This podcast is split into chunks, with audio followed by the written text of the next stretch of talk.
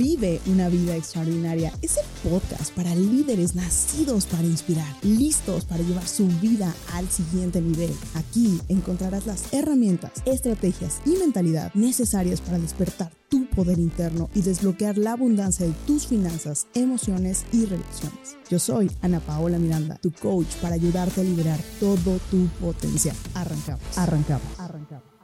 Hola y bienvenido a un episodio más de Vive una vida extraordinaria. El día de hoy me siento sumamente contenta porque tengo como invitado al maestro Alejandro Juárez.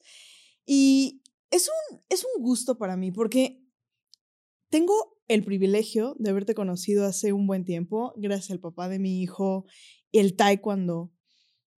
Él, te voy a platicar un poquito de él, es medalla de oro en el US Open de 1999, medalla de plata en el Abierto Panamericano de Estados Unidos en el 96, más de 30 años eh, como profesor de taekwondo. Pero más allá de eso, la realidad es que yo he podido ver la profundidad de trascendencia que crea en los niños la trascendencia que va dejando en cada uno de esos niños, con cada una de esas huellas, con cada palabra al final de las clases, con cada palabra cuando se enfrentan en un reto, con cada cosa que experimentan y, y, el orgullo que sienten al sentirse parte no solamente de una organización, sino de una familia. Él es fundador también de la Organización Nacional Mudo Chonsey y mi querido Alejandro, bienvenido a Vive una vida extraordinaria. No, pues muchas gracias por la invitación. Es un placer estar acá y pues para servirles, ¿no?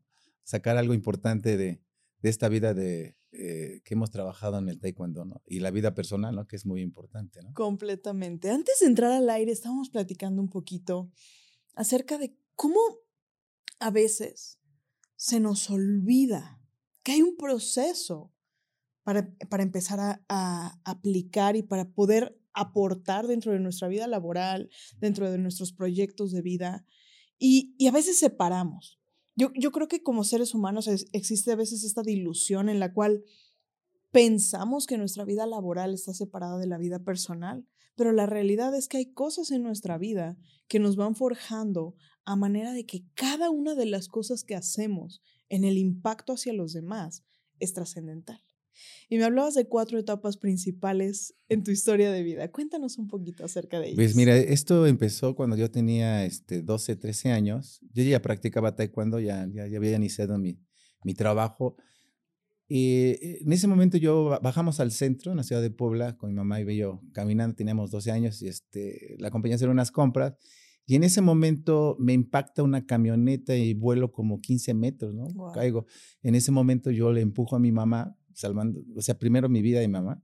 Salí volando yo cuando desperté estaba mucha gente, ¿no? Alrededor y, ¿qué, qué te pasó? Y, me, y desperté, pues nada, estoy bien. Me llevaron, me, me atendieron y fue una etapa que pues, me quedé, este, no sabía qué pasaba, ¿no? Seguí mi entrenamiento, eh, estuve descansando un poco. Y después a los 16 años tuve otro receso muy, muy fuerte, muy fuerte. Este, tenía entre 15 y iba a entrar a los 16 años. Y en ese momento este, en yo, yo, trabajaba en paludismo, en una empresa de paludismo de gobierno, pero era muy chico, ¿no? O sea, un servicio para ya entrar ahí, ¿no? En ese momento, pues yo nunca pensé que iba a ser maestro de taekwondo ni nada de esas cosas, ¿no? Era yo un practicante totalmente, me gustaba el combate y todo ese rollo, ¿no? Y me invitan a la ciudad de Chiapas a llevar unos medicamentos, que en ese momento había este, una enfermedad, el paludismo estaba muy fuerte, todo lo que era allá. Necesitaban ayuda del gobierno, entonces necesitaban alrededor de 1.500 coches, doctores, medicinas, y yo como voluntario, pues dije, pues yo también voy, ¿no? Ya que me voy de regreso, eh, en el camión que, que veníamos a Puebla, eso como a las 5 de la mañana, veo un tractor y por no chocar con el tractor se abre y viene el trailer lleno de este, maquinaria de refrigerador y chocamos, nos impactó. Yo iba en el asiento del medio, del que va este, el pasillo, ¿no? Eh, hasta atrás, y veo el impacto. Wow. Y, y en ese momento pierdo la noción, pero oigo unos gritos y cuando despierto estoy abajo de las llantas. Wow. Abajo de las llantas y estoy, este, pues no sé qué, no sabía, estaba oscuro y veía, todavía estaba oscuro y, dijo, ¿qué pasó? ¿No? ¿Qué, qué pasa? Y como mis amigos eran más grandes, eran de gente de 40 años, pues, pues yo buscándolos, como pude me quité los fierros, salí y, busqué a mis compañeros, dos fallecieron, el otro me trasladaron a, este, Arriaga, donde ahí, ahí no había ni sanatorios. Este, hicieron una casa donde los heridos, que quedamos nada más nueve, los demás, desgraciadamente, los levantaban con palas y a mis dos compañeros murieron, ¿no? Para mí fue un episodio, una etapa muy difícil, ¿no? Y, este, y pues yo cuando llegué a Puebla, porque me traje los cuerpos de mis amigos. Llegando a Puebla, pues no sabía qué estaba pasando totalmente. ¿Qué pasaba por tu mente en ese momento? Pues en ese momento, este, mi familia, mi papá, mi mamá, este, que no, no entendía, pues era muy joven, pero tenía mucho miedo, mucha, no sé, mucho temor. y porque yo les dije a los que estaban ahí, oigan, este, no, no le vayan a decir nada a mi mamá, ¿eh? nada. Si muero, pues ya le avisa, si no, pues para qué lo estamos angustiados. En ese tiempo no había celulares como ahora, entonces tenían que avisarles por, por vía de teléfono y entonces yo, yo quedé así como que impactado, ¿no? Al llegar a mi casa, desgraciadamente, este, pues me llevaron y, este, pues no me reconocían porque estaba yo muy golpeado todavía. Tenía yo como una semana todavía de que para que me trajeran a Puebla. No le avisaron a, a tu familia, o sea, los regresaron a Puebla sin haberle avisado a nadie. Sin avisarles a Wow. Y llegamos y ya cuando este, el cuerpo de paludismo de acá, del gobierno de Puebla, pues ya me llevaron, eh, me cobijaron y este, pues yo cuando llegué mi mamá, pues no me reconocía. ¿Quién es? Pues soy yo, mamá. Pues estaba yo totalmente, me hicieron este, acá 50 puntos de cuerpo, este, todavía traía la ropa del accidente, porque en ese momento pues no hay, es un lugar muy pobre, Arriaga, ¿no? Es parte de Chiapas. Entonces ella, pues no, no, no me interesa. Ya llegué y me acosté y no sabía. Y hasta el otro día, dormí casi toda la noche. Al despertar ya me di cuenta de la realidad porque ya tenía los dolores y todo ese rollo, ¿no? Y pues este, me llevaban a México, me consultaron, me cosieron, porque hubo un error cuando me corta, cuando me cosieron, cosieron la piel hacia adentro, entonces el, cabello estaba creciendo hacia adentro y unos dolores tremendos, ¿no? Yo estaba sufriendo tanto que los dolores hasta que me volvieron a operar. ¿Cuánto tiempo pasó de ese momento? Eh, estamos hablando de dos o tres meses, ya, ya estaba yo como en recuperación, ¿no? Y en ese momento pues ya pasó todo ese episodio de dolores y regreso otra vez a, entrenar y me dice, el, dice el, em, en ese momento mi maestro, mi entrenador, pues ya no vas a volver a entrenar porque tienes un golpe muy fuerte en la cabeza y, y no, ya los doctores dijeron que tú no puedes. Y dije, pues ¿cómo no voy a poder? Pues lo medité tanto, tanto, dije, no, no, esa es mi, mi, pasión, eso es lo que me gusta, ¿no? Me encerré mucho en eso. Y sí, volví a entrenar y entrenar y entrenar y entrenar. Y este, eh, me metí a, después, posteriormente, pues me gustó las competencias.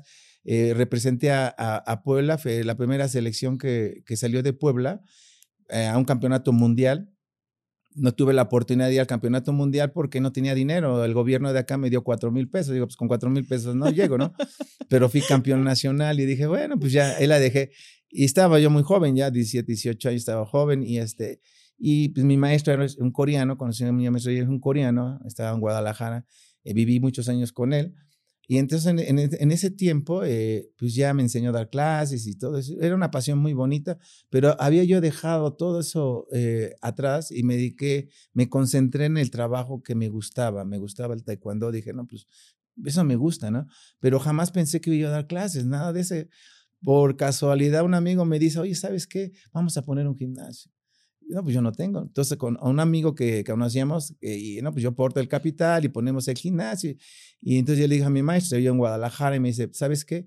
Este maestro, ¿puedo poner una escuela? Sí, ¿cómo no? Digo, pero me apoya, sí, ya llegamos y lo, y lo hicimos. Hicimos la, la primera escuela en Puebla, de, no me acuerdo, de las Academias Liz, estaba yo ahí pues contento y, ¿En, ¿En qué año fue eso? Estamos hablando de 1979, 80, 81.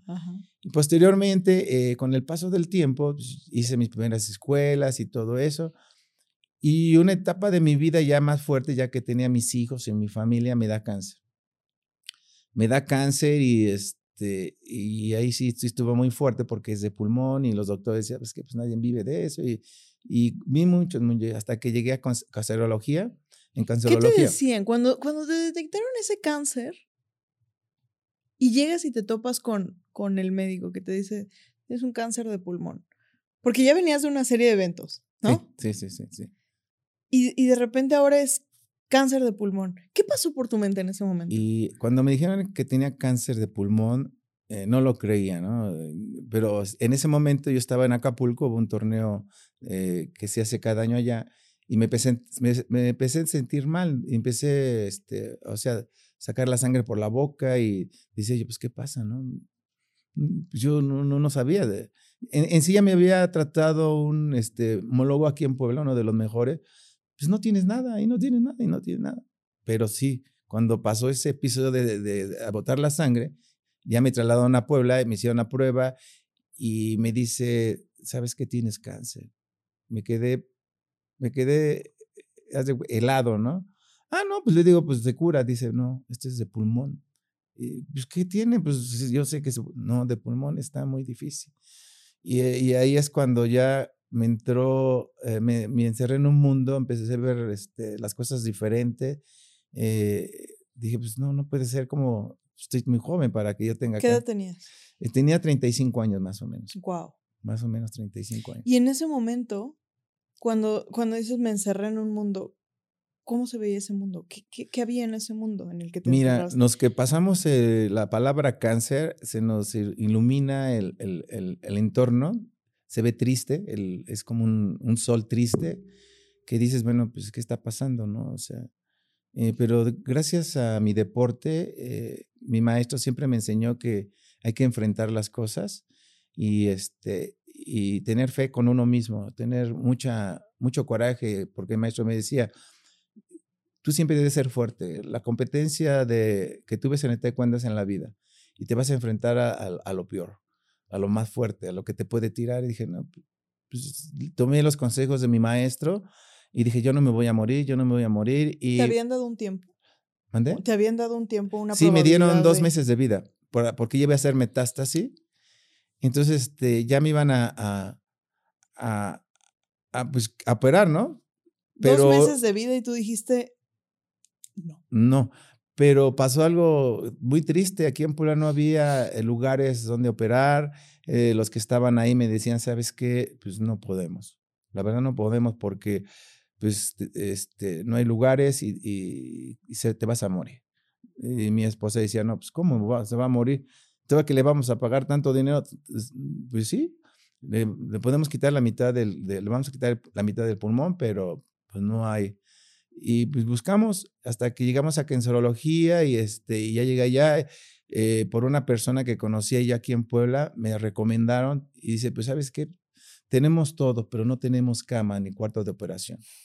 Y le digo, ¿y qué tiempo me queda? Porque me volvieron a hacer análisis allá y para que ellos confirmaran que sí había.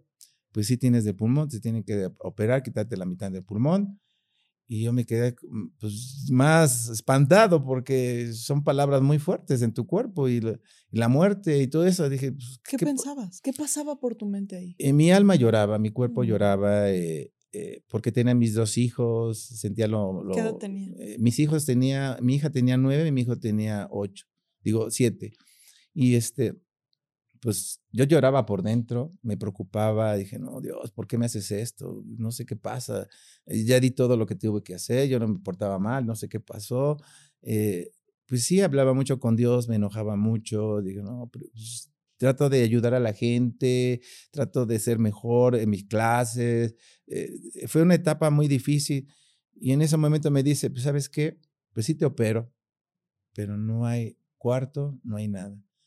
Y, este, y le digo, pues ¿qué tiempo me queda de vida? Pues dos meses. Para que te haga mesta, si llega al cerebro, al cuerpo, al estómago, todo en, en dos meses. ¿Estabas pasando además algún proceso alterno como de, no sé, medicamento o algo para tratar de detener o, estaban corriendo? No, ya estaba, ya estaba corriendo, no había nada ya que, que hacer? ya no había nada, no, no, no había un medicamento que te curara, no, nada más había como que para el dolor y ya, porque ya el dolor ¿qué había el dolor? Es, eres el dolor mental, físico y espiritual, te ataca las tres partes que dices, bueno, Dios, ¿qué pasa? No? Yo quiero vivir, mis hijos, ¿quién nos va a cuidar? Eh, pues yo sufría mucho y, y desgraciadamente en esa época, estoy hablando que estos eran entre noviembre y diciembre, ya estaban las fechas de Navidad, la gente se despidió de mí, eh, fuerte, mi, toda mi familia, eh, yo me di cuenta de que, es que iban a hacer una fiesta y cuando vi gente que no conocía de mis familias, eh, toda una familia me, me, despidieron, ¿no? Todo así como que dije, pues, pues más triste, ¿no? Más triste ¿Tú te habías comprado que te ibas a morir? No, nunca pensé morirme. Nunca pensé, yo dije, voy a dar todo, pero mi cuerpo se negaba y mi mente, eh, era una menta, una lucha tremenda, ¿no? Una lucha que decía yo, bueno, Dios, pues ayúdame, este, ¿qué pasa? Eh, eh, borrachito de allá, mira, no le pasa nada, el que está tomando la marihuana, esos que están, yo qué te, yo qué he hecho, Dios, o sea, hablaba mucho, o sea, con Dios, conmigo mismo, con la vida, con el Buda, con, con todos hablaba. Y, y, pues ya llegó diciembre y pues ya no había, ya, ya, ya, ya, había yo este, doblado las manos, ya, ya dije, bueno, pues lo que, lo que venga en la vida, ya. No había nada. Eran, en ese momento faltaban todavía seis, cinco meses. Y eh, eh, pasando diciembre, la primera semana, me acuerdo muy bien que fue el 9 de, de enero, fue el cumpleaños de mi hija en ese momento, me hablan a las 12 de la noche, ¿sabes qué? Vente para acá hay una persona que murió y no llegó. Entonces, vente y... pues para un trasplante. Para, ajá, para hacer la operación. Ya llegué, me pusieron y le dije que firmale, eh, pero sí me dijeron, ¿sabes qué? Todos de pulmón, nadie se ha salvado. Pero vamos a hacerlo, vamos a echarle ganas. Y este, dije, no, pues, pues ya que queda, no queda otra. Por lo menos había una mínima probabilidad. Una mínima, pues sí me voy a morir. yo dije, pues ya, de una vez, pues sí, pues sí, mi esposa no quería firmar porque ahí, es, ahí firma, porque la mayoría no salen vivos, salen muertos en cancerología. Ellos no tienen manitas, no tienen ojito, eh, la mitad abierto, sin pierna. Ahí ves muchas cosas, ¿no? Y Cuando llegaste ahí, ¿qué recorría tu cuerpo? ¿Qué, ¿Qué emociones habían en ti? En ese momento temblé, mi cuerpo temblaba solito, eh, de miedo, de miedo, o sea, porque sabía que ya no iba a regresar. O sea, mi mente ya cuando me dijo el doctor, ya no vas a, aquí, al, entrar ahí, no, no sabes si vas a regresar. Y pues sí, me dio mucho, mucho, mucho miedo. Un miedo que jamás en mi vida he sentido que mi cuerpo me dejó. Mi cuerpo se, me dejó. Empezó a temblar, a temblar, a temblar y decía, ¿qué pasa? Y empezaron a ponerme las vendas, a amarrarme y, ya, este, es, como cuando te dicen, te vamos a matar y te metemos, ya en una hora te mueres, ¿no? Y así era en ese momento. Decía yo, doctor, ¿qué pasa? No te preocupes, no te preocupes. Ya faltan unas horas. Esas horas se me hicieron eternas, ¿no? Tu cuerpo decía una cosa, tu cuerpo temblaba y tu cuerpo tenía miedo. ¿Sí? ¿Y qué decía tu mente? Mi mente dice que no. No, no, no, no, no, no puedes dejar a tus hijos, no puedes ser, no puedes dejar a nadie, no puedes hacer todos tus planes, no puedes. Mi mente decía no, no, no, no. Y, trabajan. Y ese, ese miedo eh, estaba luchando. Eh, en un, él decía, ya te vas, ya te vas a morir, ya te quedas acá. Y yo, ya y cuando me metieron al quirófano, este, me dice, el doctor me acuerdo muy bien, me dice, ¿sabes qué? Tú lucha allá adentro y yo aquí le echo las ganas. Así de, y si nos volvemos a ver, te voy a dar un, un abrazo. Híjoles.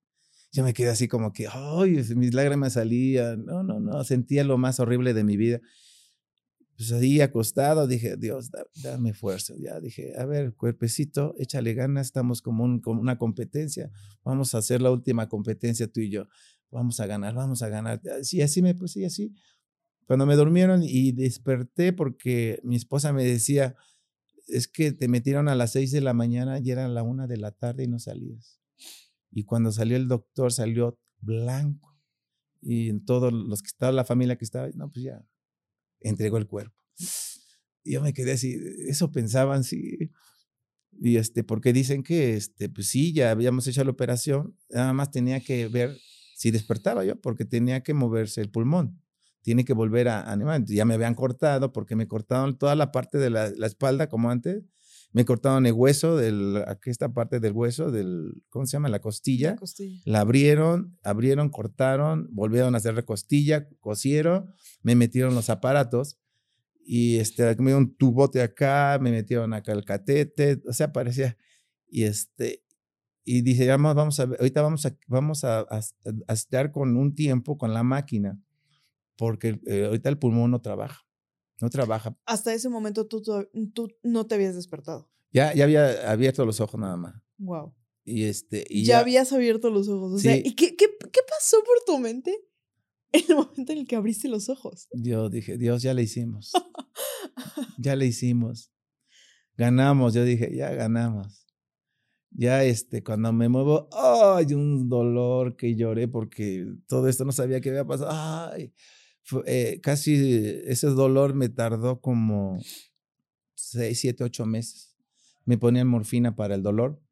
Ya cuando me la quitaron, pues sufrí más porque decía mi mamá, mamá, paguen para que me pongan más morfina, yo ya no quiero aguantar. Casi fue un año de dolor, un año de dolor interno, físico, este, las curaciones, y después seguía eso, las quimios, las quimios, entonces decía yo, las quimios, dije, pues, pues esto fue lo más fuerte, no, no, no, no, no, no, no, yo, cuando ya me tocaban las quimios, después que pasó ese proceso, ya empiezan las quimios, me tocaban 10 quimios, este, una, por, una cada semana. Yo decía, ay, Dios mío, pues vamos a ver qué es eso, ¿no? Pues ya me llevan así todavía herido. Adolorido. Y la quimio, no, no, no, no, no, no, otro dolor. Y no se lo decía a nadie en vómito, el cuerpo dolía lo doble que me dolía, la cabeza, ay, ay, sí me quería yo morir. Ese dolor era insoportable. Decía, no, yo no, Dios, ¿ahora qué pasa? Ya habíamos hecho un trato y otra vez, y así, hasta que cubrí mis quimios y ya este, eso sí, siempre en mi casa cerré mi puerta. Nunca quise que me vieran mis hijos en ese proceso. Mm. Porque pues queda sin pelo, amarillo, dolor, flaco, muy mal. Mm. Eh, me veía yo muy mal. Yo dije a mi esposa, no, este, mejor cuando yo esté acá, que no vengan los niños. Hasta que yo. Entonces pasaron unos, creo que ocho o nueve meses. Ya me empecé a sentir un poquito mejor. Y, este, y dije, no quiero que me vea nadie, no, no, no quiero que me vean sufrir, o sea, la gente que me, que me vea, porque como veía que en, el, la quimio se moría la gente, lo sentábamos en unos sillones y me volteé y ya estaba muerto. Ya estaba muerto el otro, porque no aguantaba, era como si te echaran café en las venas, caliente, así, todo el cuerpo. Y tenías que aguantarlo casi una semana, ese dolor con esa, con esa temática del dolor. Y yo decía, yo, no, Dios, pues, ¿ahora qué pasa? Cuando estabas en ese proceso, estas palabras de, de, de, tu maestro resonaban en ti. ¿Qué, y, qué palabras, qué cosas pasaban por tu mente? Pues este, pensaba eh, primero eh, mis hijos, ¿no? Eh, me, me, me, enfoqué a mis hijos, a mi familia y dije, no, pues le voy a echar ganas. Le voy a echar ganas, le voy a, a, superar esto, el dolor. me metí a, hacer como yoga o yoga, porque les dije, cómprame todos los libros que sean de, relajación y todo, porque me encerraba y con el dolor empezaba a hacer mis ejercicios, decía yo, ¿no? Pues, mi mente, este, me, me, mi mente se, se iba y regresaba. Eh, era un juego de interno que te decía, pues, este, vas a echarle ganas, no le vas a echar ganas, ya, ya no quiero saber nada y otra vez me ponía las pilas y otra era una batalla interna. Sí, Sí, sí, yo dije de la quimio me faltaba uno. No, pues tienes que tomar la última. La última quimio ya no la tomé. Y, pero te vas a morir. No, ya no quiero saber nada. Yo ya me eché las quimios, ya, lo, ya, ya no quiero, ya no voy a aguantar. Le digo, porque si me echo esa quimio, ya no aguanto. En ese momento me voy a morir. Seguro, sí. Yo no quiero esa quimio. Y peleé mucho, firmé em, eh, ya este... La responsiva. Responsiva, porque ya dice el, cancerología, ¿sabes qué? Hasta, Tú ya dijiste que hasta aquí, nosotros te dimos todo. Sí, sí, pero yo, yo sé que yo no voy a aguantar eso. ¿Y cómo fue? Eh, ya no la tomé, regresé, este, ya me, puse a, a, pelear con mi mente, mi cuerpo, mis dolores. Este, me encerré tanto eh, que no sabía lo que pasaba afuera, ¿no? Nada más decía, cierren esa puerta, que no me vean mis hijos llorar, que no, porque yo todos los días lloraba de dolor, de sufrimiento. Eh, yo inconscientemente ya pensaba yo, ya eh, como estaba yo regresando, ¿no? Pues ya tenía así de, de deudas del gimnasio, de mi casa, de todo un proceso, porque casi ya llevaba dos años así. Yo dije, y me aventé otros tres años así, otros dos años así, con el dolor, sufriendo, pum. y este, porque habían encontrado todavía una pequeña secuela que había quedado, que hay que acabar con ella y no, pues yo ya no. Ya ahora sí, sí, me, ahora sí yo ya no, ya no quiero saber nada. Y gracias a Dios eh, superé eso, ¿no? Pero mentalmente me programé eh, que yo sí podía. Eh, yo, yo creo que eso me curó, ¿no? Quiero entrar a eso. Porque hoy por hoy, digo, en el momento en el que te iba escuchando hablar de, este proceso, y hablabas de estas luchas de la mente, y hablabas del cómo, cómo ahí estabas peleando, eh, a veces con ganas de, tirar la toalla y a veces con ganas de continuar. Y esta batalla entre tu cuerpo y, y tu mente. ¿Cuál crees que fue la clave para que en ese momento tú pudieses controlar tu mente y ser la dirección, ser quien la dirigiera hacia creer que sí podía salir de ese momento. Mira, aquí hay algo que me pasó cuando tuve mi accidente, eh, cuando mis compañeros murieron en el accidente, a mí me mandaron a Arriaga, es un pueblito, hicieron como una casita donde a mí me encerraron bueno, ahí me eh, cerraron porque en ese momento la judicial, la policía y todos, eh, las empresas preferían que estés muerto que vivo. Entonces me encerraron en, en, ese momento donde yo estaba este, recuperándome y todo eso. Pero eso como a las 12 de la noche, pasando a las 12 de la una, llegó una persona, una persona me acuerdo muy bien, guapa, este, pelo, pelo negro, morenita, vestida de negro, bien, y me dice, ¿sabes qué? Y yo me quedé, este, oye, este, vengo a, agradecerte porque le salvaste la vida a mi esposo. Yo, sí, tú le salvaste la vida. Y este, pero no te preocupes. Se sentó a mi cama, me agarró la cabeza, me suavizó. No tengas miedo ya. Tú ya no tengas miedo. Tú vas a estar muy bien. Tú no le tengas miedo a nada. Tú estás muy bien. Y cuando se fue, me acuerdo muy bien, me dice, ¿qué, ¿qué quieres? No, pues tengo mucha hambre. Yo tengo mucha hambre porque no he comido. No te preocupes. Salió y no tardó mucho y me trajo un vaso de leche con un pan que tiene un papelito. Y me, me lo comí. Se fue y me, dijo, me volvió a acariciar y me dice, no tengas miedo, no va a pasar nada, estás bien. Se fue. Al otro día llegó la, la enfermera para cuidarme. Le digo a señorita, ¿quién es la persona que vino anoche y este, me vino, ¿cómo a qué horas vino? No, pues como la una, las dos. Se me quedó mirando así como, ¿está usted bien? Sí, sí. No, no, es que no puede entrar nadie acá. Sí, mire, acá en este estaba el vaso y estaba el papel. Está el papel. Pues que se va y que ya que regresa con los doctores y varias personas y todo ese rollo. Y me dice, oiga, me dice la enfermera que vino una persona tal. Sí, sí, vino una persona. Y me dice, sí pues sabe que no puede entrar nadie. Está usted con candado, la policía, los judiciales y el ejército está allá afuera porque no pueden entrar acá, porque la aseguradora puede venir y matarlo para no cobrar el seguro, que no sé qué. ¿Perdón? Entonces, ¿quién vino? Yo no creo que, eh, yo creo que sabe que le hizo daño el golpe en la cabeza.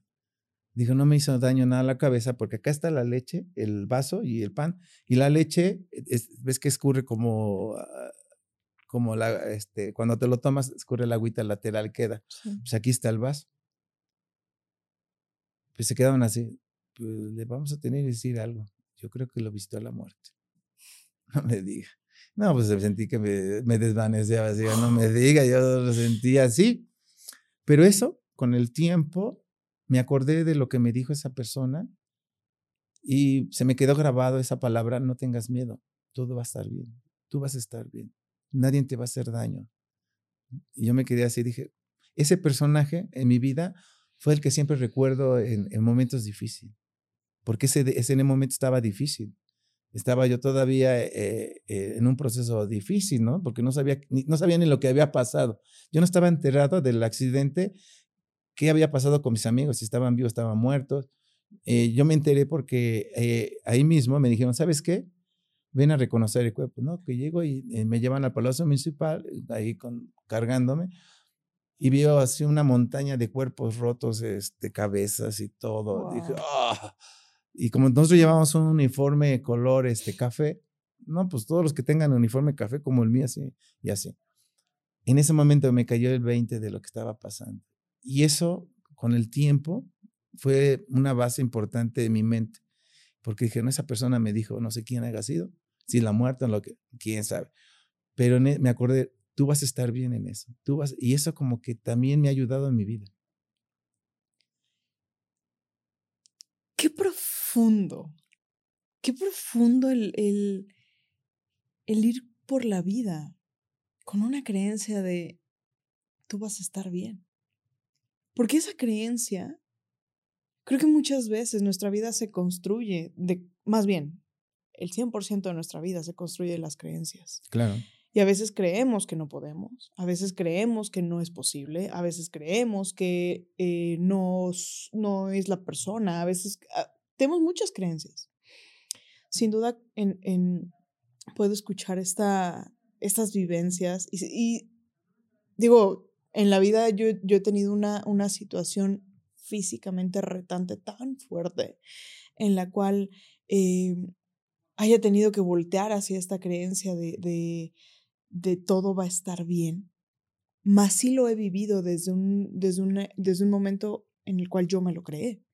Yo me creé un momento en el cual, después de un burnout muy fuerte en mi vida eh, y después de una ruptura personal, me encontré en ese momento de toparme con la muerte, de estar cara a cara con la muerte y, y de perderle el miedo a la muerte.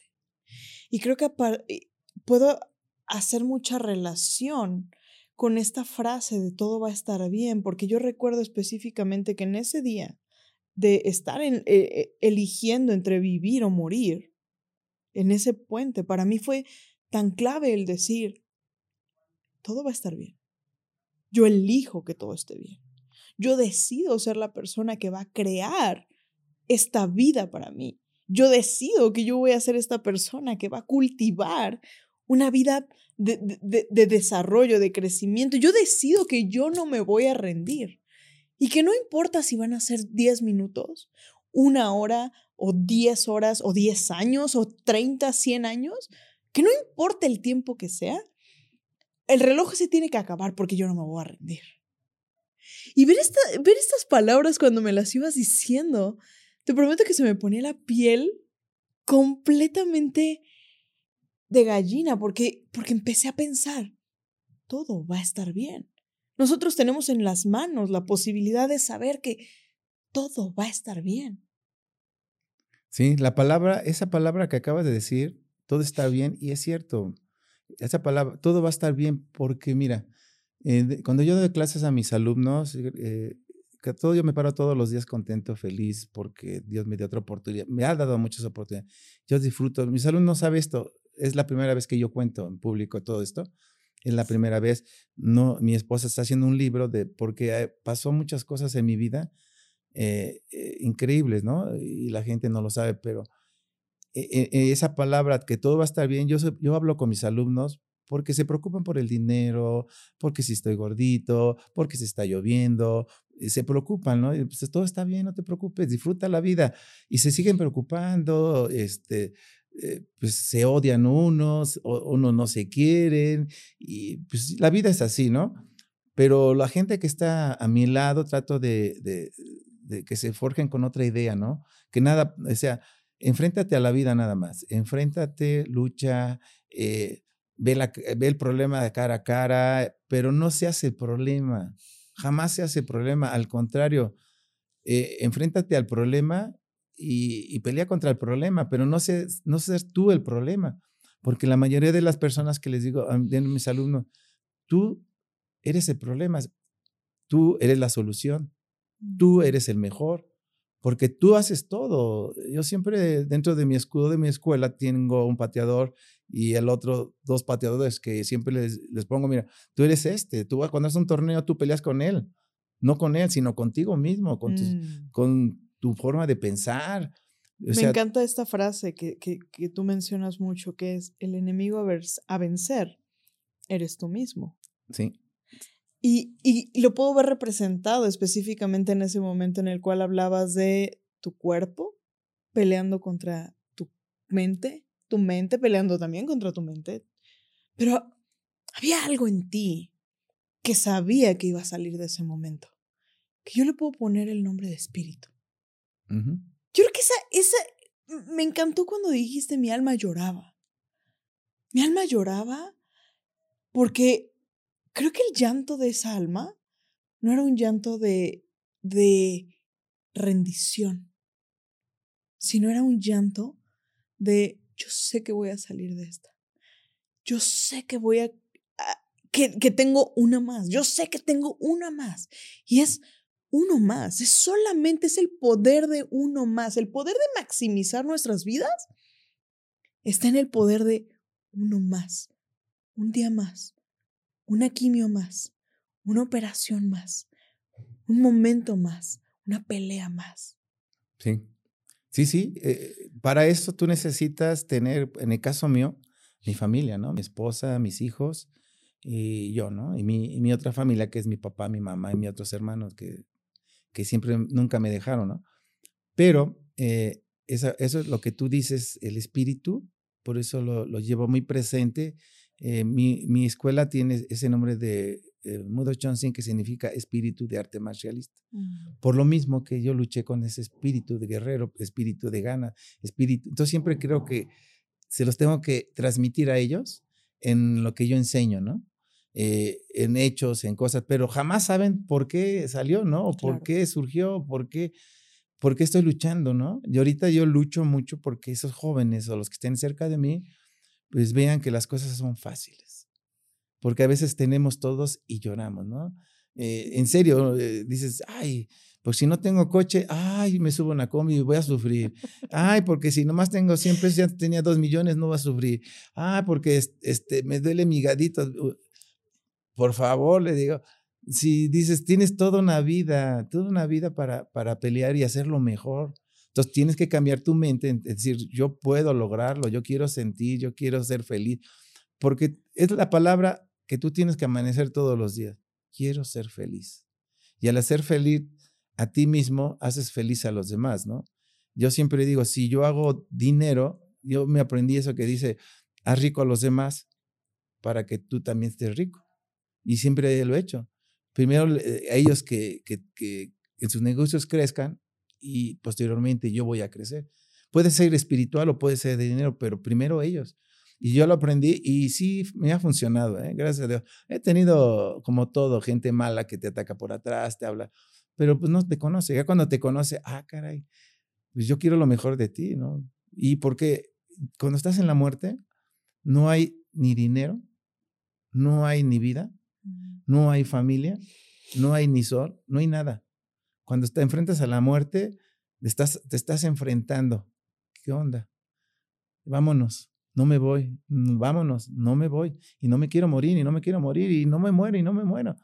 Es una lucha que, que, cuando regresas, pues no te interesa en ese momento, andas en la vida, no, pues estoy bien feliz, ando feliz, no me interesa si ando caminando, si no tengo dinero, si no tengo zapatos, no me interesa, pero gracias a Dios me siento feliz. Y esa felicidad, la gente ya no lo siente hasta que le pasa algo, ¿no? Porque yo tuve la oportunidad, años atrás, pues tenía yo todo, gracias a Dios pero cuando pasó ese suceso, otra vez para abajo. Y otra vez levantarme. Y otra vez para abajo. ¿Qué te diferenciaba de esas personas que, que tú veías en, en ese lugar en las quimioterapias? Que se iban desvaneciendo una por una. ¿Qué te diferenciaba a ti de ellas? Que decía yo, no, pues este, no, pues es, era es una palabra muy difícil, ¿eh? ser diferente a lo que está pasando en ese momento porque es algo que tú no sabes si en ese momento te vas a morir con la quimio. Pero, pero siempre dije, no, este, Señor, dame fuerzas, ilumina mi cuerpo, ilumina mi alma, mi espíritu, y, este, y yo quiero seguir acá en esta tierra. Y e, hice esta pregunta justo porque quería llegar a este lugar. Yo creo que la única diferencia entre esas personas que se desvanecían al lado de ti. Y tú, era el que tú tenías la certeza de que ibas a salir de ahí. Sí. Y esa certeza, yo creo que muchas veces se nos, se nos olvida que la certeza la construimos nosotros, porque eh, la certeza es simplemente una creencia. Un pensamiento o una creencia es un pensamiento de absoluta certeza acerca de algo. Tú sabías que no te ibas a morir. Tú sabías que tú ibas a salir de ese momento. Tú sabías que ibas a salir de ese hecho. No tenías duda. No sabías cómo. Claro. Pero sabías que ibas a salir de ahí. Y esa es una gran diferencia. Porque yo me doy cuenta, la, la realidad es que yo soy muy privilegiada al poder, eh, a través de, de, mis mentorías, a través de, de, de, mis programas, a través del mismo podcast, el conocer cómo funciona la mente de las personas. Y me ha tocado convivir con, con N número de personas, escuchar su, su, desmenuzar qué hay dentro de su mente. Y una de las cosas que me doy cuenta es que hay muchas personas que se rinden antes de intentar. Y que la diferencia entre una persona que trasciende y una persona que deja un legado y una persona que no y que se rindió a la primera es esta certeza de que yo puedo hacerlo. No tengo idea de cómo va a ser. No tengo idea de cuál va a ser el siguiente paso. Es más, ni siquiera sé qué va a pasar saliendo de aquí. Pero sé que todo va a estar bien. Y esa creencia que tú forjaste en ese momento después de ese accidente es la creencia que te mantuvo vivo en el siguiente hecho.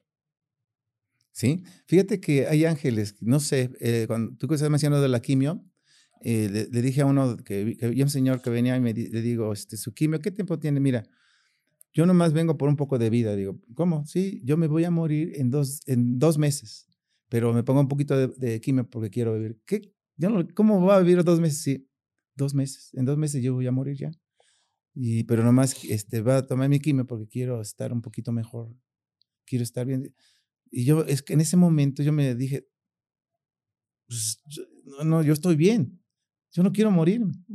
Y él dijo que así iba a morir, entonces yo me quedé así como que otra vez volví y ya cuando hay esa, esas palabras que él me dijo, con platicando, yo dije, bueno, pasó esto, esto, entonces ¿quién soy yo? y esa palabra. Todo, todo lo que sufrí, todo lo que estoy pasando, ¿quién soy yo? Entonces ya me puse, ahora sí, a meditar, porque si Dios me dejó algo, un tiempo, yo dije, no, pues si Dios me preparó para que yo diera fuerza a la gente, ese es entonces ya me encerré en eso, dije, ahora voy a hacer lo mejor para esa gente, aunque yo no sea el mejor, pero voy a dar lo mejor para que ellos sean mejor. Y ese mi, ha sido mi eslogan de mental, mm. mental, dije, eso es lo que voy a hacer. Mm. Entonces yo, he descubierto a muchas personas de talento como tú y como muchas personas que hacen cosas que se den cuenta para los mejores, ¿no? Para, porque tú no estás por casualidad aquí, llegaste porque tenías que llegar aquí y dar un mensaje así. Y yo tenía que estar contigo porque yo tenía que estar así. Entonces somos parte de un mensaje siempre eh, con el mismo objetivo de que ellos y los que nos vean, que estén bien y que se acuerden que tienen todo, que no sufran que si no tengo dinero, no tengo un coche, no tengo, ay, que ya no me quiere Pepito ni Chuchita, pues no importa, no pasa nada, pero que sean felices, pero que sigan ayudando a los demás, a toda la gente, porque pues solitos se, se eh, ahora en la actualidad yo veo a los chavos que pues que les da este enfermedades mentales, que sufren este estrés mental y que porque no tienen un celular se están matando y cosas feas, ¿no? Pero que no volteen de ese lado, volteen a sí mismo y que conozcan al papá, a la mamá, los momentos, una buena comida, un buen viaje, porque les voy a recordar que esto se termina. Estamos aquí de paso y estamos, si no disfrutas esos 30 segundos, ya no hay otros. Quiero tocar esta palabra que has mencionado y traído a la mesa en varias ocasiones, que es la felicidad. ¿Qué es para ti la felicidad? La felicidad es estar con tus hijos. La felicidad es comer algo que te gusta. La felicidad es estar con quien te quiere. La felicidad es dar algo y no recibir nada. La felicidad es estar bien con Dios, con los demás. La felicidad es no estar pensando que yo voy a volverme rico eh, todas esas cosas son, para mí son la felicidad, porque no me hicieron un círculo que la gente quiere crecer y sabiendo que yo he conocido gente de mucho dinero y desgraciadamente tienen el dinero, pero también pierden eh, su forma de pensar y aparte es eh, un vicio, un vicio X. Y, y, andan sufriendo. Yo conocí un amigo que este, tenía mucho dinero, pero un accidente, dice a tomar, perdió las dos piernas y tenía mucho dinero y me decía, oye, pues este, tú tienes todo, tú tienes más que yo de dinero en ese momento, ¿no? Pero no comprendía. Pero me di cuenta que él perdió la felicidad porque tuvo la oportunidad de ser feliz y no, no lo hizo. Porque tenía, Dios le mandó dinero para ser feliz y no lo aprovechó. ¿Tú crees que hay algo externo que nos pueda dar la felicidad? Sí. ¿Cómo qué? No pensar en nada. Mm. no pensar en nada. Y entonces técnicamente no es externo. Ahora, al no pensar nada, es quiere decir que vas a volver a, a, echar la máquina a andar y pensar las cosas buenas. Si tú dices en tu maquinaria, bueno, tengo dos cosas, la buena y la mala. Ah, este cuate me hace mal, este me hace feliz. Bueno, pues me voy donde estoy feliz. Y sigo el camino de la felicidad. ¿Y entonces de dónde sale? Sale del espíritu y de la mente. Todo, todo, toda la maquinaria que hacemos, tienes que preparar la mente. todos los días y acostarte y mañana decir, bueno, yo este, mañana me voy a parar con muchas ganas, voy a ser feliz y voy a querer todos los que estén cerca de mí. Con esa mentalidad nace. Mucha gente se duerme, ay, debo dinero, odio a la fulanito, eh, personas tengo problemas con él, ¿no? Porque yo viví algo que si tenía broncas o problemas de dinero, en ese momento cuando tenía el cáncer, no, ya no me interesaba. Claro, dejaron, perdieron el valor. Ya no tienen valor. es como pierden en, el, en el, escalón de, prioridades, claro. deja de ser algo importante, porque al final lo, lo más importante es la vida. Porque sin la vida pierdes todo lo demás. Claro. Y entonces volvemos a esta base de la felicidad. Y, quiero hacer esta mención porque creo que los dos nos topamos con una situación muy fuerte que fue en el momento en el que le pierdes el miedo a la muerte, en el momento en el que realmente te, te enfrentas cara a cara con la muerte y, y sale tu ser victorioso y sale tu ser de real esencia es en el momento en el que ya nada es inalcanzable. Nada. Y yo creo que esta plenitud y felicidad viene desde adentro. Este espíritu que mencionaste, dijiste dos cosas claves. Viene del espíritu y viene del ser. Y creo que muchas veces como seres humanos se nos pasa el pequeño detalle, pensamos que tenemos que tener para poder hacer y para poder ser. Claro. Y la realidad es que es completamente opuesto. Yo quiero preguntarte, específicamente en este ser, ¿en quién te tuviste que convertir? ¿Quién tenías que ser para el día de hoy?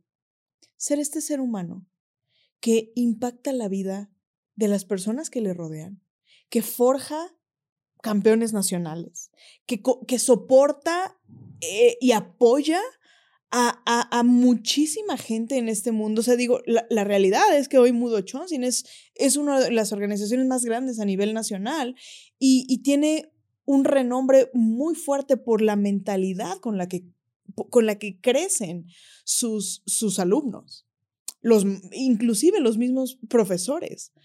O sea, yo puedo observar no solamente la calidad con la que, la que se forjan, sino la mentalidad con la que se, les, que, con la que se trabaja ahí.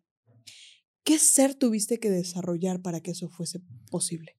Eh, bueno, eh, algo que bien importante que acabas de decir, eh, cuando yo tenía lo del cáncer, llegamos al punto de que ya no importaba nada.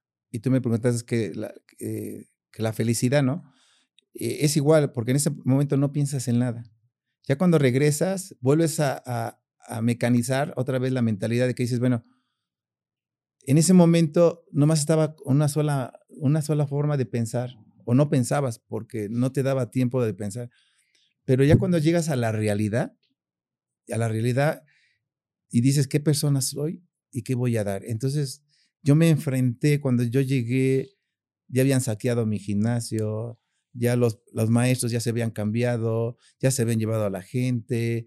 Eh, en ese momento tenía yo alrededor de, de 200 alumnos casi, y, y regresé, nomás había nueve, ya se habían ido porque ya le habían dicho que pues ya, ya, ya le dio cáncer de pulmón, ya iba a estar muerto. Y muchos pensaron eso, ¿no? Entonces, cuando yo regreso mi mentalidad tuvo que formar una persona diferente. Dije, bueno, yo no odio a nadie. Mm. Yo voy a hacer que trabajemos. Y, y, hay un maestro que me dice, no, maestro, es que tú tienes corazón de pollo. Dije, no, no tengo corazón de pollo. Lo que pasa es que yo ya no voy a luchar contra, contra nadie. Voy a enseñar, voy a ayudar. Y, y, y, aunque lo tomen mal, no es que sea tonto, sino que quiere ayudar. No, es que pues tú tienes que hacer esto, ganar más dinero por esto. No, no es el dinero. Yo ya lo hago porque tengo una oportunidad de que si estoy acá, voy a ayudar a los que, a los que pueda, ¿no? Y el nivel que tenemos, hay, hay mucho problema eh, eh, de, organizaciones a nivel mundial, de todo. Eh, porque lo que pasa en, en, México pasa en todas partes, ¿no? El manejo del taekwondo, los cambios y todo, ¿no? Y desgraciadamente me ha tocado enfrentar gente pues fuerte, que quieren acabar contigo en diferente forma, te pueden, te, te inventan cosas, hacen cosas. Y, pues yo no, ya no, mi, mi, mi, coraza ya rebotaba todo eso, ¿no? No me interesaba que hablara mal, bien, no, no me interesaba, sino que lo que acabas de decir, me forjé con otra mentalidad ya. Desde que ya me sentí bien, me empecé ya a mover, a entrenar, dije, Dios, gracias y voy a trabajar y voy a trabajar, porque si a los otros, no puedes entrenar, ¿cómo no? Y pues de eso, ¿cómo? De eso vive, me puse a trabajar. Y es cuando mi mente cambió mucho. Eh, trato de que la forma que, que la vida me enseñó, ayudar a los demás. Mm. Y con esa mentalidad yo, yo sigo caminando ahorita todavía. Y ayudar al que más... Eh, luego dice mi esposa, no, es que tú ayudas a los demás y pues tú también. No importa, eh, ellos se están formando, porque yo creo que en mi vida hubo personas que me ayudaron. Entonces yo mm. creo que también yo tengo que hacer eso. Mm.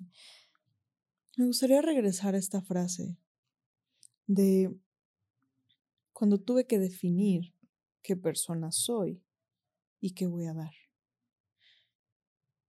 ¿Qué persona eres y qué vienes a dar? Ay, bien difícil. Como persona, pues soy una persona que se sigue preparando, una persona que sigue amando a los que están alrededor, que son mis hijos, mi esposa, mi familia, mis amigos, eh, eh, toda aquella que, que, me han enseñado a ser lo que soy, mis maestros, eh, tener un gran respeto, pero un gran respeto a todo eso ya. Me paro temprano y respeto la vida, respeto lo que hago, respeto mis tiempos. Eh, eso es lo que, que, soy yo ahora, eso, eso eh, que me ha dado fortaleza eh, en mi vida, ¿no? Y como persona, ¿no? Es, es, yo soy esa persona que, que sigue luchando consigo mismo, con la tecnología nueva, con, con los cambios de los jóvenes, la tristeza que, que, me da saber qué va a pasar, porque tú cuando tienes ya unos años, sabes a qué, qué, se van a enfrentar los jóvenes, ¿no? Porque eh, son cosas que ellos no han visto. ¿Y qué vienes a dar? Y yo les vengo a dar un consejo que se preparen espiritualmente, mentalmente, físicamente, y que nunca pierdan el respeto consigo. Si tú tienes el respeto contigo mismo, los demás te van a respetar y tú vas a respetar el ambiente, la vida, todo lo que venga, lo vas a respetar. Porque somos seres eh, de un momento en esta vida y lo que tú hagas es lo que vas a tener, no, no más. Mm. Si tú eres bueno, vas a tener eh, todas las cosas buenas. Si tú eres malo, pues todas las cosas te van a pasar. Mm. Vas te vas a sufrir, vas a llorar, eh, ¿Por qué? Pues estás haciendo las cosas mal. Entonces dices, bueno, voy a pensar cosas buenas, voy a amar, pues vas a recibir amor, vas a, vas a tener todas las puertas abiertas, ¿no? Y yo lo que yo les digo a los jóvenes, eh, nunca te olvides, haz tus meditaciones, come bien, alimenta mentalmente, ama a tus papás, ama a tus amigos, respeta, si hay una moneda es de alguien, dásela. Eh, si, si tienes forma de ayudar, ayuda, hasta yo les digo, no sean perezosos, ve a la casa, lava los trastes, eh, arregla tu cuarto, porque eso es muy importante. Tú mismo te estás forjando a hacer algo que no te gusta. La mayoría no le gusta lavar los trastes o barrer, ¿no? Se siente denigrado, ¿no? Pues no, no es así, ¿no? Eh, yo siento que, que, es un paso importante donde tú te empiezas a, a forjar mentalmente y puedes lograr. Entonces, mi, mi, disciplina, que es el taekwondo, eh, siempre les, a los muchachos siempre les meto la, la semillita que tú puedes. Mm. Esfuérzate, da el 1% más, hazlo mejor, respeta a tus papás, mm. ayuda al papá. porque ya la tolerancia ya no lo tienen los jóvenes de ahora, ¿no? Mm. Estas lecciones de todo va a estar bien, de 1% más, de vengo a hacer amor, a hacer respeto, que va sembrando en los jóvenes. Me gustaría preguntarte, ¿cuál es el pensamiento, la frase que deben de tener en la mente y en el corazón que debe tener una persona que está viviendo todos los días su vida extraordinaria? Número uno es que todo lo puede lograr. Que eh, la persona puede lograr lo que quiera, en el momento que quiera. Que puede aprender de sí mismo, porque la lección no es con lo que está afuera, sino lo que está dentro. Tienes que aprender a respirar, a conocerte, a, conocer tus miedos, enfrentarte a tus temores y luchar continuamente con eso. Entonces el, ser humano tiene que aprender continuamente porque somos energía. Entonces, si tú mueves mala energía en tu mente, en tu cuerpo, vas a tener mala energía. Y si tienes buena energía, va a venir todo solito y, te vas a evitar los, los, las enfermedades. Entonces, ese yo creo que sería eh, el paso a seguir, ¿no? Que tú te fortalezcas, porque a pesar de que tenemos mucha tecnología, mucha gente no se sabe controlar. Y, este, y eso con el tiempo, si tú dices, ay, ese cuate se me cruzó en el, así. Claro. Y ya lo primero, eh, lo que te haces es decirle groserías, ¿no? Al decir, ay, pobrecito, ¿no? Ándale. Pásale. Pásale, ¿no? O, o que te grite, ay, hijo de, quién sabe de qué. Gracias y no alteras tu, forma de pensar, no alteras nada. Entonces, eso, hay en ese momento un aprendizaje. Y si dices, eh, si tú odias, pues ya no voy a odiar. O si tengo hambre, pues voy a comer. Como dicen los grandes maestros, ¿tienes sueño? Pues duerme. Si tienes hambre, come. Si tienes un problema, pues no lo pienses. Mm. No lo hagas problema. Entonces, todo eso va dentro de nosotros como seres humanos que podemos cada día crecer. Pero no, los problemas son más fuertes que lo que tú quieres arreglar. Mm. Siempre pones al frente eh, lo que no debe ser. Lo primero que debe ser al frente es tu vida, tu amor a lo que quieres, tu lucha personal y lo demás pues es herramientas de trabajo. Punto. No hay, no hay más cosas que tú digas, bueno, ah, este, voy a volverme rico porque soy un maestro de cinco estrellas, ¿no? pues no, no, no. Yo sé que en mi deporte hay unos mejores que yo y y yo estoy enfrentando varias escuelas y, y pues yo hago lo que tenga que hacer, pero lo hago con todo corazón, con todo mm. pensamiento, con todo espíritu y, preparándome, porque todos los días yo sigo preparándome y dije, pues vámonos a, que hay un curso de cocina, pues me voy, hay un curso de filosofía, voy, si hay un curso de psicología, voy, ¿no? Y luego me dicen, ¿y qué hace usted acá? ¿Usted está No, pues yo quiero aprender un poquito de acá, ¿no? Claro. Tengo oportunidad. es parte de crear esa, esa felicidad. Claro, porque cuando, cuando yo pensé que iba a morir, pues, Señor, ¿qué pasa? Yo? Entonces ya me dije, pues tengo una oportunidad de aprender hasta inglés, es filosofía, aprender, disfrutar la vida. Es que ahora nos paramos como que, como que dices, ay, yo no quiero parar, ¿no? Y yo no, yo me despierto, ay Dios, ya me quiero parar. Cinco, seis de la mañana ya quiero ver porque ya, y me acuesto tarde, me paro temprano y me pongo a hacer lo que tenga que hacer, pero emocionado. Esa, esa forma de, de, que la vida eh, está viva, tienes que tenerla porque mucha gente... Me encanta esta frase, la vida está viva. Sí, sí, sí está viva. Ya cuando tú piensas que está muerta es que estás muerto tú. Wow tienes que crecer, tienes que emocionarte, tienes que, eh, bonito, eh, barrer tu casa, limpiar, barrer, salir, ponerte guapo. Y, Ay, ¿qué pasa? Un buen galán. No, no, pues me quiero sentir bien.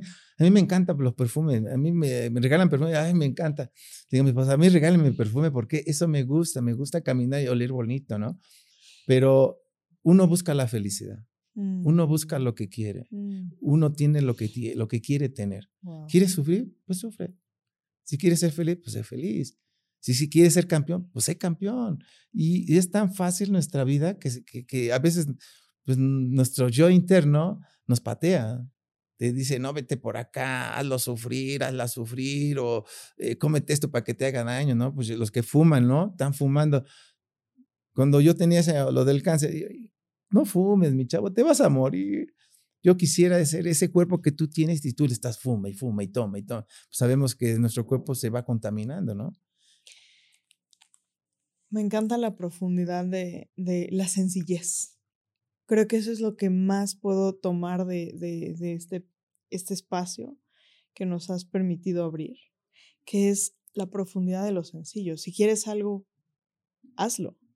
Claro. Y mi querido Alejandro, de verdad es, es, es un gusto el poder observar cómo, eh, pues en específico, una de las cosas que mi hijo está en unas increíbles manos. Gracias. Porque el poder ver esa mentalidad transmitida, y voy a retomar tus palabras de ser esa fuerza y esa contribución, se nota en todo lo que haces. Se nota en absolutamente todo lo que haces. Y me gustaría para cerrar, ¿cuál sería para ti la clave de la felicidad? La clave de la felicidad para mí es tener un espíritu. Eh, ser, eh, ahora sí como dice mi eslogan de Mudo Chonsin, espíritu de arte marcialista. No es nada más que sea el taekwondo, sino que tengas un arte marcialista mentalmente, Mm. que eso te va a hacer fuerte en todo lo, lo- lo que se viene, porque debes de pensar que, que en la vida eh, te va a venir cosas buenas, cosas muy fuertes.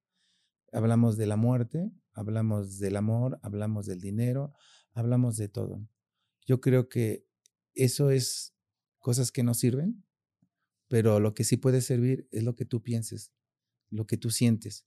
Esa fortaleza de espíritu arte marcialista debe estar siempre dentro de ti. Cuando enfrentes ese, ese problema X que sea, tú eres un arte marcialista mentalmente, que digas, no me tumba, no me caigo, yo puedo.